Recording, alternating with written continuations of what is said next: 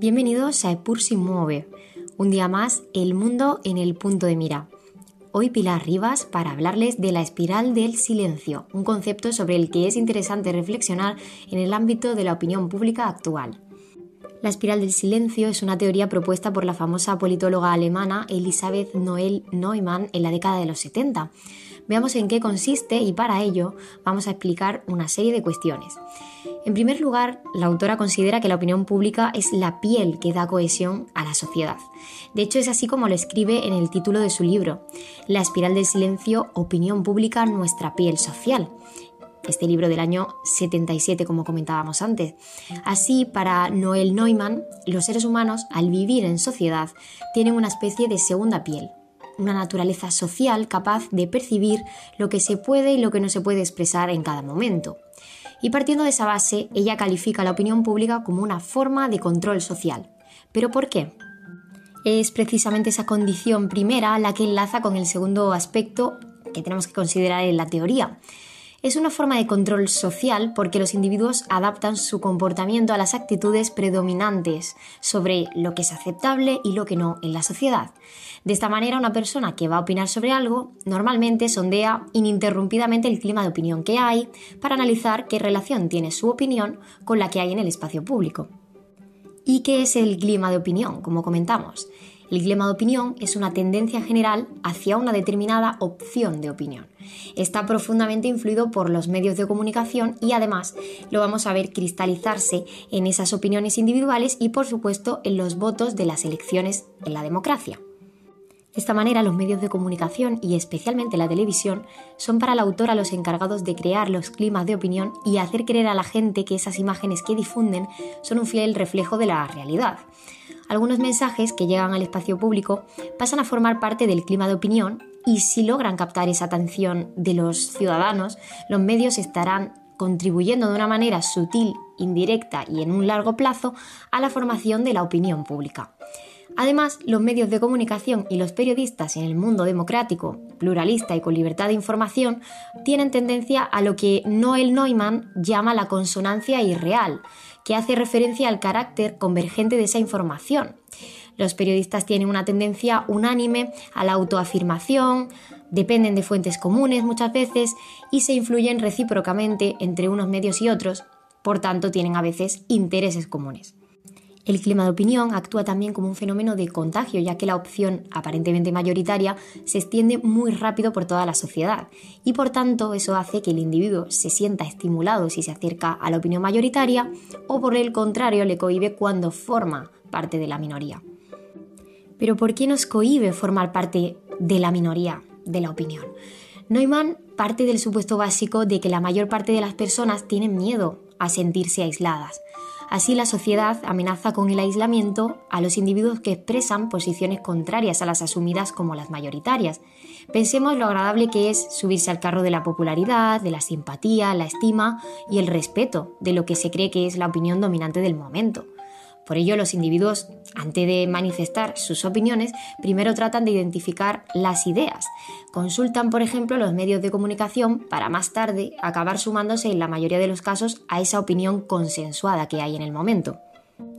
Así, esta minoría silenciosa entraría poco a poco en una especie de espiral, de modo que el punto de vista disidente irá paulatinamente desapareciendo de la escena pública, al quedar esos partidarios de la minoría silenciados o enmudecidos.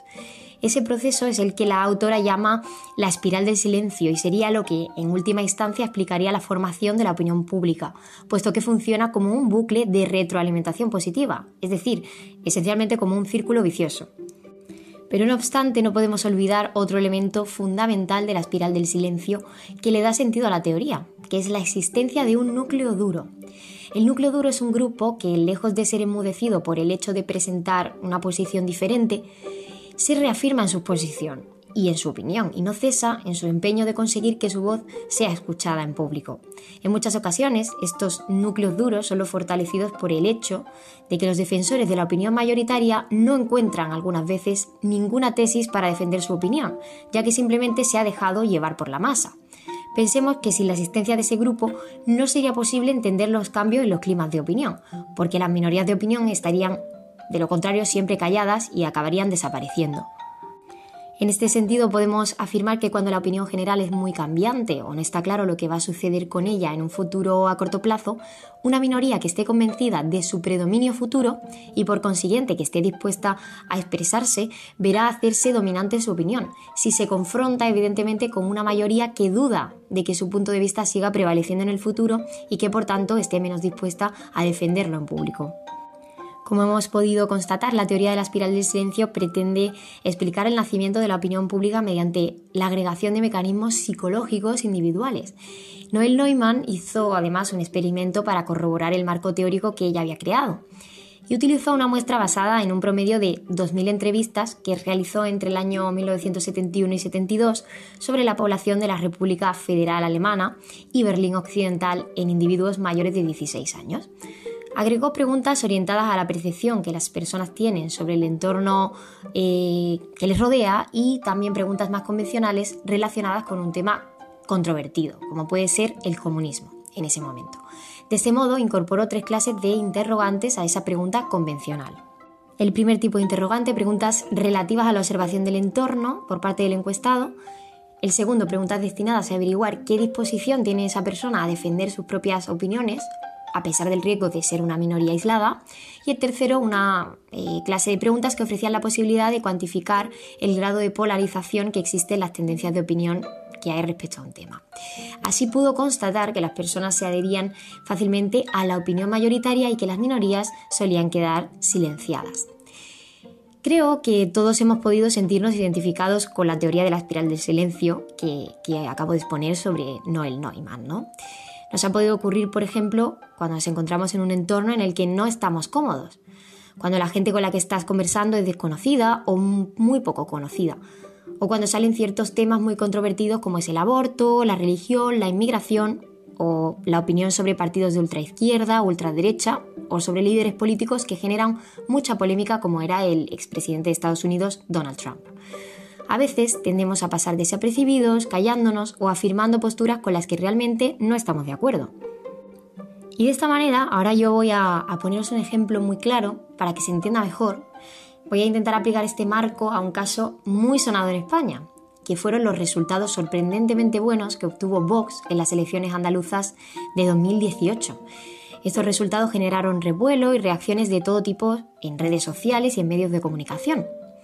Antes del salto de Vox al Parlamento andaluz con 12 diputados, lo que supuso su primer triunfo electoral, había una parte creciente y considerable de la población española que no mostraba sus opiniones, o al menos no las compartía ante un gran número de personas, no por creer que estaba equivocada, sino por el miedo al aislamiento que le podría haber supuesto mostrar esa opinión en público.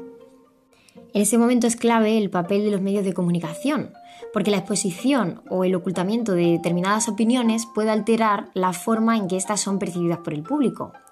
De esta manera, el hecho de que un partido como Vox apareciese cada vez más ante los medios de comunicación mostrando un ideario opuesto al de la mayoría en temas como la inmigración o la percepción del patriotismo, provocó que mucha gente que también se había planteado ese debate moral se acercase internamente al partido, al ver que ese aislamiento social por mostrar estas opiniones era cada vez menos probable.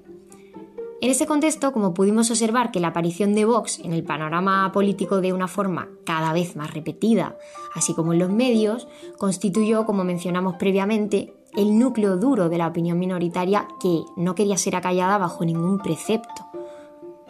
Así mucha gente, que también podía haber tenido opiniones similares a las expresadas por el partido, empezó a plantearse que estas opiniones ya no eran tan minoritarias y no estaban, entre comillas, tan mal vistas socialmente decidieron, por tanto, votar en las elecciones al partido Vox, dando lugar a esos abultados resultados que obtuvieron y que dejaron muy sorprendidos a muchas personas. Este ejemplo, pues hemos visto, muestra claramente cómo un grupo minoritario consigue salir de esa espiral del silencio, se hace oír y llega a hacer tambalear incluso el clima de opinión dominante sobre ciertos temas. Y sin más dilación, esto es lo que yo tengo que contarles hoy. Espero que os haya resultado de interés y que hayáis comprendido un poquito mejor cómo funciona la teoría de la espiral del silencio, así como el ejemplo político que, he demostrado que ha sucedido en España. Que paséis un muy buen domingo, nos vemos eh, la semana que viene de nuevo, aquí siempre en Epur si mueve.